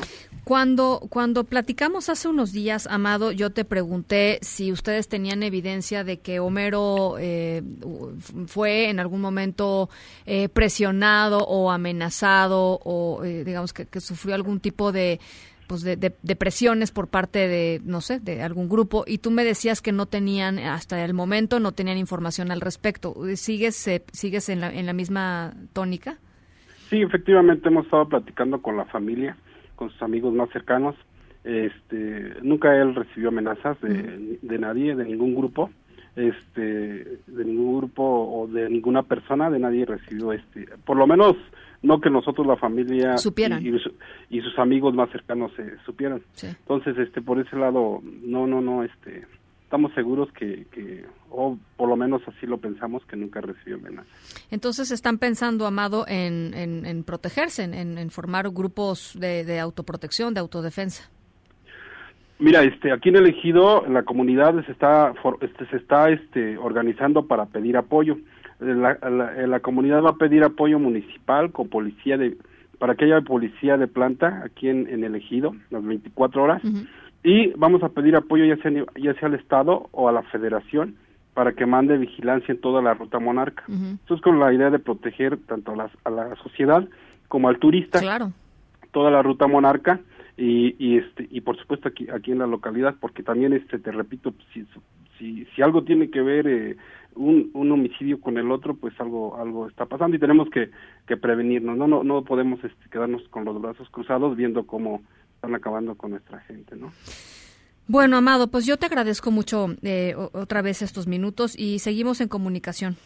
Ok, gracias muchas Te, gracias te mando un abrazo, Amado Gómez, eh, hermano de Homero Gómez, eh, administrador del Santuario del Rosario de la Mariposa Monarca.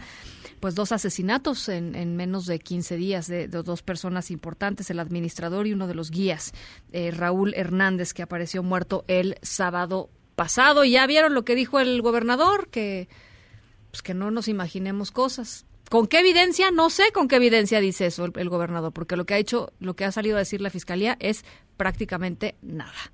Son las seis con treinta y uno. Nos vamos a otras cosas, pero antes quisiera rápidamente su cooperación para eh, donadores de sangre, 22 donadores de sangre que urgen para el señor Alfredo Baliñas Vaqueiro, que está en el cubículo 11 de terapia intensiva del Sanatorio Español. Ahí les va de nuevo. Se necesita sangre, se requiere sangre de cualquier tipo para el señor Alfredo Baliñas. Baliñas en el cubículo 11 de terapia intensiva del Sanatorio Español. En nuestras redes sociales también vamos a colgar esta información. Ojalá que nos puedan ayudar. Si ustedes no pueden donar, ya saben que siempre es importante, pueden también pues compartir la información y seguramente llegará a alguien que sí lo pueda hacer. MBS Noticias. En directo.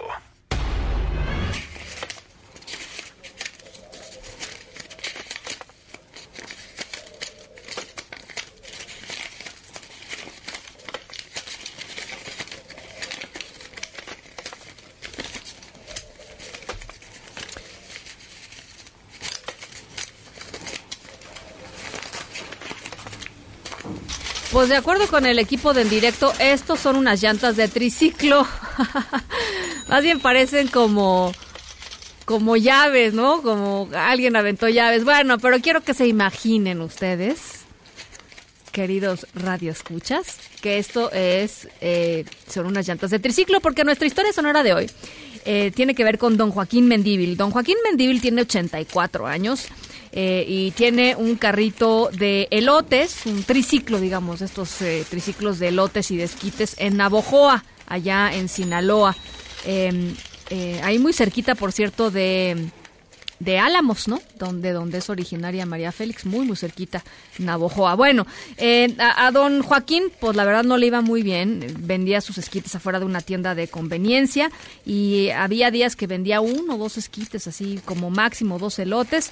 Eh, pero nunca se imaginó que uno de los clientes que se paró a comprarle iba a cambiar para bien su futuro y ahora don Joaquín pues ya está en, en otro en otro boleto, tiene mucho que presumir y para bien. En un ratito les platico por qué. Vamos a la pausa, regresamos. En directo con Ana Francisca Vega por MBS Noticias. En un momento regresamos. Continúas escuchando en directo con Ana Francisca Vega por MBS Noticias. Edictos. Con Enrique Rodríguez. Enrique Rodríguez, buen domingo. Ah, ¿verdad? Parece, pero no, parece, pero no. Muy buenas tardes, Ana Francisca. ¿Cómo Un estás? gusto iniciar la semana, Igualmente. aunque sea de eh, fin de semana de puente. A, a la gente le va a gustar mucho mañana despertarse y decir, ay, es martes. Es martes y es semana corta, laboral. ¿no? Oye, pero nos están corrigiendo aquí y tiene y creo que tiene razón. Es fin de semana largo, no es puente. Ok, Sería puente si, si el feriado fuera... es cierto. ¿No? es Tiene cierto. toda la razón, mi querido Alfonso Franco. Muchas gracias por escucharnos. Técnicamente tiene razón, Alfonso. Muchas gracias, Alfonso. Bueno, a ver, este, tú traes un tema interesante. Eh, Sí, muchas gracias, Ana Francisca. Se trata de el caso de Sergio Aguayo, que eh, ha trascendido eh, de manera muy intensa en medios y en, en diversos artículos de opinión en las últimas semanas y tiene que ver con eh, el derecho de opinar. Y este derecho de opinar que va a ser también eh, parte, materia de estudio de la Suprema Corte de Justicia, porque se busca que el caso de Sergio Aguayo pueda ser atraído por la primera sala de la Corte. El ministro mm, del máximo tribunal, Alfredo Gutiérrez Ortiz Mena, ya ha decidido intentar atraer el asunto. Tendrá que convencer a sus pares de la primera sala, que son cinco ministros, in- incluyéndolo a él, de que este es un caso de gran trascendencia, que no es solamente un litigio entre particulares, sino que es un criterio que estaría fijando la Corte muy trascendente respecto A la protección de la libertad de expresión, eh, ¿no? Exactamente, y a los límites, a la amplitud que, que se puede considerar en el marco constitucional del derecho de opinar. Y vamos a dar un, un breve contexto.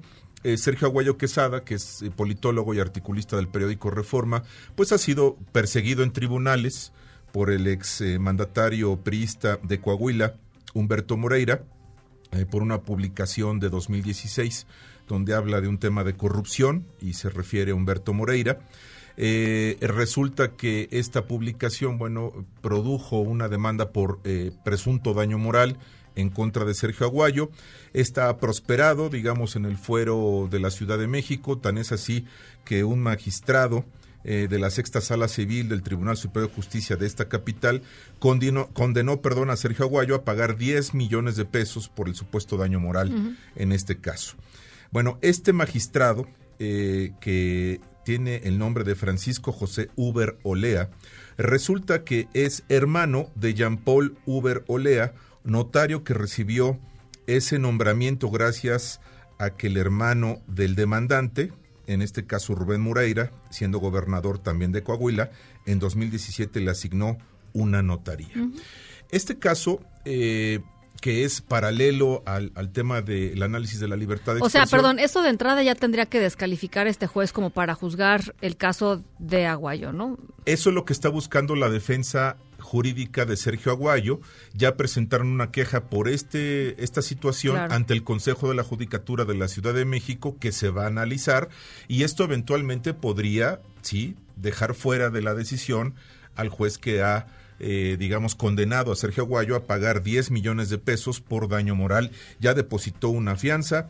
Eh, Sergio Aguayo y ahora la buena noticia es que el caso eh, será muy probablemente traído por la Corte y siempre es mejor litigar en el Foro Federal, Claro. siempre es mejor litigar en el Poder Judicial de la Federación, máxime en la Suprema Corte de Justicia, que en los juzgados del Foro Común que muchas veces están, eh, pues hay que decirlo, manoseados, que tienen otro tipo de intereses. Muchos donde- menos controles, me- ¿no? muchos menos controles y donde ha habido casos pues muy lamentables. Entonces, el, el criterio que pueda fijar la primera sala de la Corte respecto al caso Sergio Aguayo será fundamental. Hay una serie de precedentes de la Corte respecto al derecho a la libertad de expresión muy importantes, donde se ha defendido a medios de comunicación, a periodistas, a opinadores públicos eh, respecto a las garantías constitucionales que tenemos de la libre expresión de las ideas, que me parece es un caso muy concreto.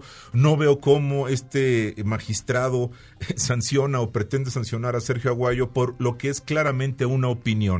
Es claramente, insisto, una opinión. Pero bueno, Es que además si se abre esa puerta, o sea, yo creo que lo, lo importante del caso, evidentemente, más allá de la persona, Sí, de, de- del de- de Aguayo ¿no? y, de, y de lo que implica para él, digamos, una cosa de este tamaño, eh, eh, evidentemente, eh, si, si esto corre, ¿no? Y si efectu- efectivamente termina siendo sancionado, pues hay se siente un precedente gravísimo y peligrosísimo con respecto a lo que todos los que estamos en medios de comunicación podamos decir y podamos criticar y podamos debatir eh, en esto que, es, pues, que son los medios de comunicación que para eso están, ¿no? Este, obviamente no no es un tipo no es un tema de difamación, es un tema de libertad, de poder decir nuestra opinión y en este contexto... y de cualquier ciudadano. Sí, totalmente de acuerdo contigo. Y en este contexto, cuando se analiza este caso concreto, en el que nos vemos representados todos los que estamos frente a un micrófono, frente a una cámara y ejercemos esa libertad para poder opinar, eh, se da un intento del que ya hemos platicado de regresar el tipo penal de difamación. Están deshojando la margarita, si lo incluyen o no en el paquete de reformas que viene próximamente ¿no? para, Ya, así es, estos días. ya estos días que se anunciará y vamos a ver si eh, eh, realmente la intención fructifica de revivir el tipo penal de difamación sería gravísimo, pero bueno, ese es el contexto en el que nos estamos moviendo ahorita en el tema de la libertad de expresión y la intervención que en este caso pueda tener la Suprema Corte de Justicia. Y hablando de la Corte, Ana Francisca, hoy veía yo una nota, eh, también el periódico Reforma, la trae de ocho columnas y la han reproducido otros medios, que ha provocado muchas inquietudes respecto al sistema de pensiones y, eh, eh, digamos, el esquema de jubilación de millones de trabajadores. Eh, quiero entender, eh, leí la nota, pero también analicé la tesis de jurisprudencia que se publicó y está en Internet, se puede consultar en la página de Internet de la Corte. Se publicó el 24 de enero y entró en vigor el 27 de enero.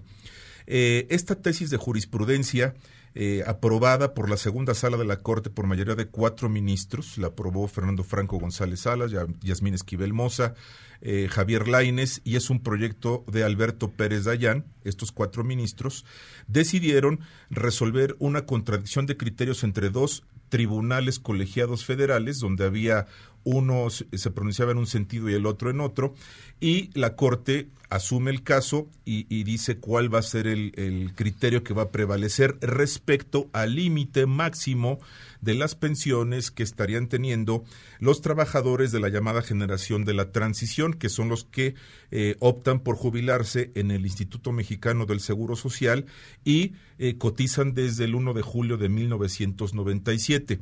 La Corte ha fijado que estos trabajadores tuvieron la opción de decidir si su pensión eh, se iba a pagar con el ahorro de sus afores o se pagaría contra el erario público por una pensión que les estaría otorgando el Instituto Mexicano del Seguro Social.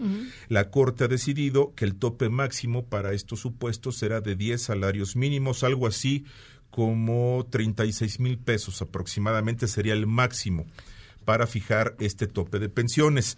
Actualmente la ley, la, la ley vigente del Seguro Social contempla 25 salarios mínimos, que es muchísimo más alto, pero estos trabajadores tuvieron en su oportunidad el derecho a decidir.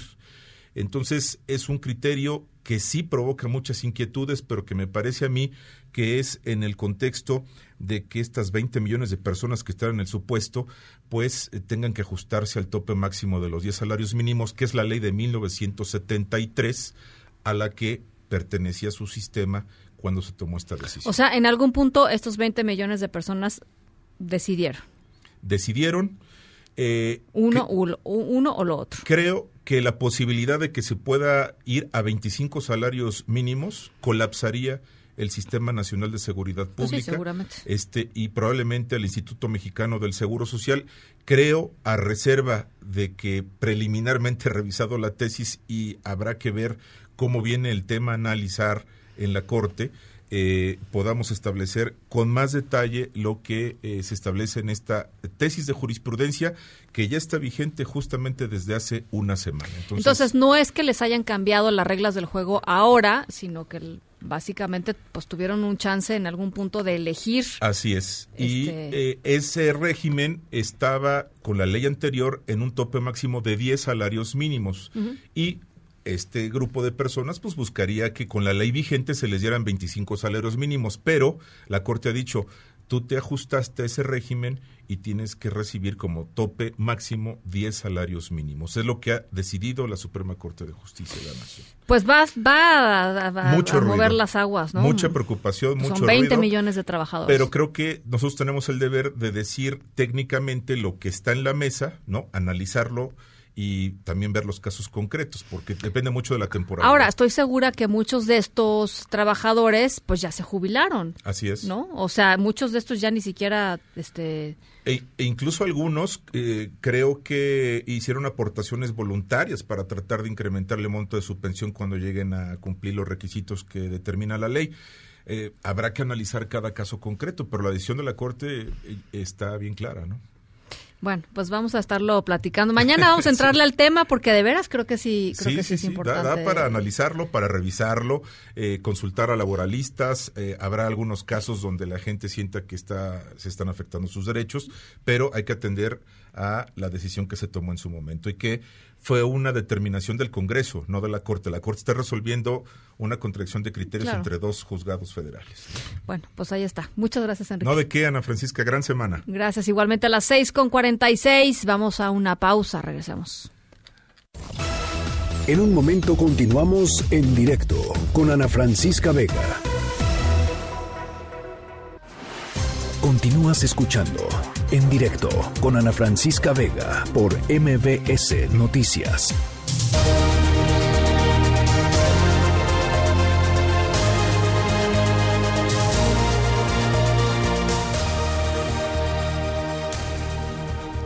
El eh, gobernador de Guerrero, eh, Héctor Astudillo, llamó a la pacificación a las poblaciones indígenas de Chilapa y solicitó eh, no utilizar a niños y a adolescentes en enfrentamientos comunitarios. Han pasado 17 días del asesinato, ¿se acuerdan de, de esta, eh, pues estos músicos nahuas allá, allá en, en Chilapa?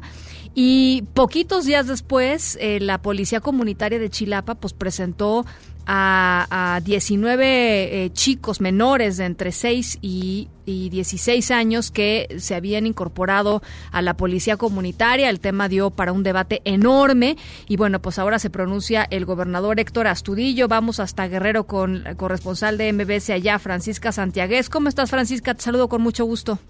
¿Qué tal, Ana? Buenas tardes. Hoy el gobernador Héctor Azudillo Flores convocó a las poblaciones indígenas de Chilapa a la pacificación y que los niños y adolescentes no sean utilizados en retenes ni en entrenamientos comunitarios al 17 días del asesinato de 10 músicos de esta localidad de Alcozacán y a 13 días de que niños de 16, de 6 y 16 años de edad hayan sido presentados como integrantes de la Coordinadora Regional de Autoridades Comunitarias. El gobernador visitó además de esta localidad a Hagüey también. Eh, esto es a la comunitaria de Alcozacán, que abarca 16 localidades, de acuerdo con su líder David Sánchez Luna, y cuyo interés, dice, es proteger a la población de los grupos de la delincuencia, mientras que el otro grupo, denominado por la paz y la justicia, con sede en Hagüey, encabezada por Severino González, quien aseguró controlar a 27 pueblos, acusa a los primeros de generar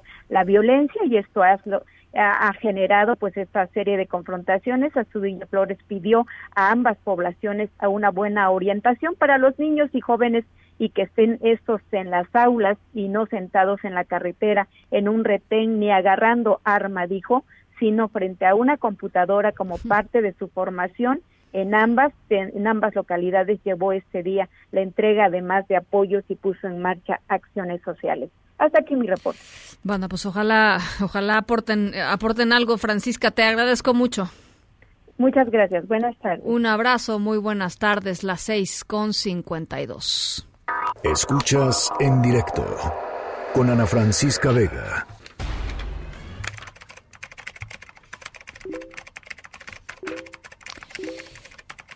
Bueno, pues nuestra historia sonora de hoy, estamos escuchando sonidos de redes sociales. Eh, tiene que ver con lo que le pasó a don Joaquín Mendíbil, un señor de 84 años que pues vendía elotes y esquites ahí con un triciclo viejo eh, afuera de una tienda de conveniencia en Navojoa, Sonora, eh, y vendía poco. Entonces un usuario de redes sociales utilizó su cuenta de Facebook y reportó pues esto, ¿no? Con, con, junto con una foto del vendedor, la foto recibió más de 1.600 reacciones, fue compartida más de 1.700 veces y eh, después de que pasó todo esto, ¿qué creen? Pues eh, se empezó a llenar el puestito de, de don Joaquín. Eh, eh, una señora de Hermosillo le regaló incluso un triciclo nuevo para que continúe trabajando, para que trabaje mejor, con menos cansancio. Otras personas acondicionaron su vehículo, lo rotularon, le pusieron luces LED, lo enchularon, lo enchularon, para decirlo en, en, palabras que todos podamos entender. Eh, y bueno, el puesto ahora lleva el nombre de Elotes Don Joaquín y hay días que tiene tantos clientes que ni siquiera se da abasto. El triciclo usado dijo que lo llevaría a la, charra, a la chatarrería para venderlo como fierro viejo. Eso sí, trae una sonrisota, don Joaquín, y por supuesto agradece a toda la gente que compartió su historia a través de Facebook y a toda la gente que donó para que, pues a sus 84 años que siga trabajando, pues le vaya tan bien. Esa es nuestra historia sonora de hoy. En Agenda con Rafael Arce.